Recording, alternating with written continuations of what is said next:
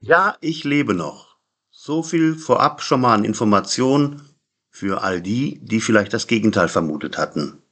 Seit der letzten Podcast-Episode sind ja immerhin 463 Tage vergangen. Es ist mehr als ein Jahr.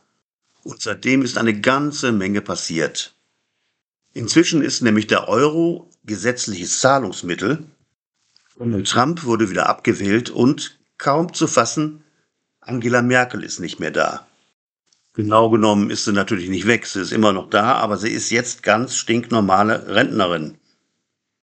Das heißt, so stinknormal auch wieder nicht, denn welcher von den stinknormalen Rentnern hat schon 15.000 Euro im Monat, ein Büro im Bundestag mit äh, Referenten, Schreibkraft und Fahrservice?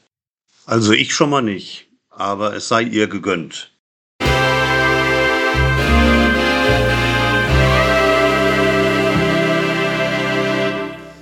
Damit erklärt sich natürlich noch nicht, warum ich so lange keine neue Podcast-Episode mehr erzeugt habe.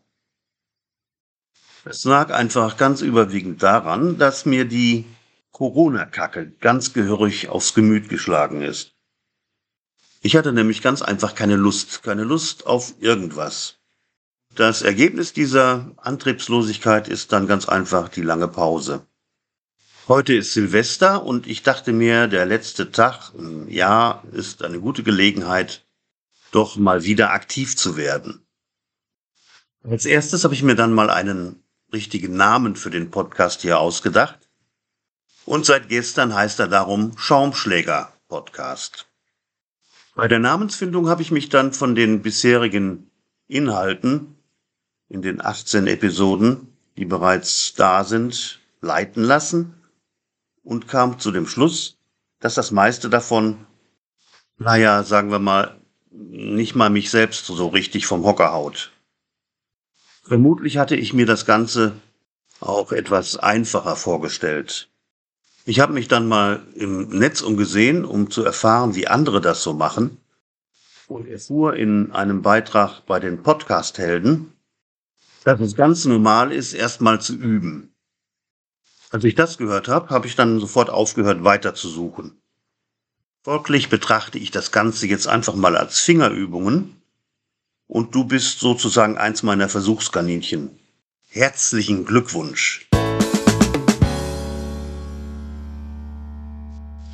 Aber ich will nochmal zurückkommen auf das, was die Corona-Pandemie mit uns allen macht. Wie schon gesagt, ich hatte sehr mit völliger Antriebslosigkeit und Lustlosigkeit zu kämpfen. Oft genug war ich eine ganze Woche lang nicht vor der Haustür, nicht weil ich etwa in Quarantäne musste oder krank geworden wäre, sondern weil ich wirklich zu gar nichts Lust hatte.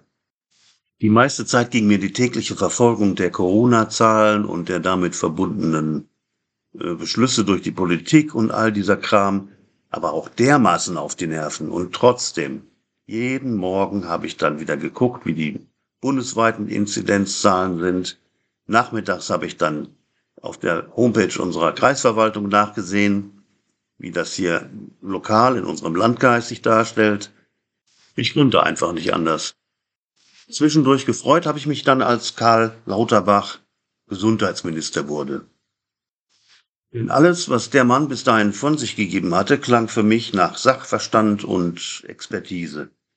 Ich wollte allerdings auch schon mal an sein Büro schreiben und die da Leute damit beauftragen, dass die ihm mal endlich das Wort also abgewöhnen. Das ist also schon ziemlich nervig. Also wenn einer, also der da öffentlich spricht, also dauernd das Wort also verwendet und also in jedem Satz also mindestens fünfmal gebraucht. Aber dann stellte ich fest, dass der Mann ja jetzt wohl ganz andere Sorgen hat.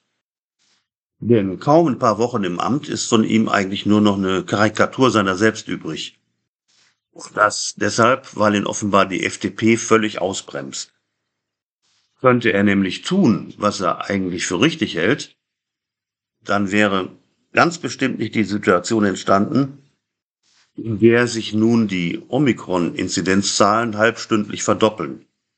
Wirksame Maßnahmen jedenfalls konnte er von Weihnachten bis Neujahr nicht durchsetzen. Wenn wenigstens irgendjemand den Krankenkassen, Gesundheitsämtern, Ärzten und Ministerien mal vernünftige Computer gekauft hätte, dann könnten wir wenigstens schnell sehen, wohin uns das geführt hat. Der Gesundheitsminister schätzt, dass die tatsächlichen Inzidenzzahlen zwei bis dreimal so hoch sind wie die bis jetzt bekannten. Bis wir das aber genau wissen, werden noch ein, zwei, drei Wochen vergehen. Letzten Endes wird sich die Frage stellen, ob man Leuten wie Kubicki und Co., die dem Minister ständig in den Arm fallen, nicht den Verlust von Menschenleben ankreiden muss.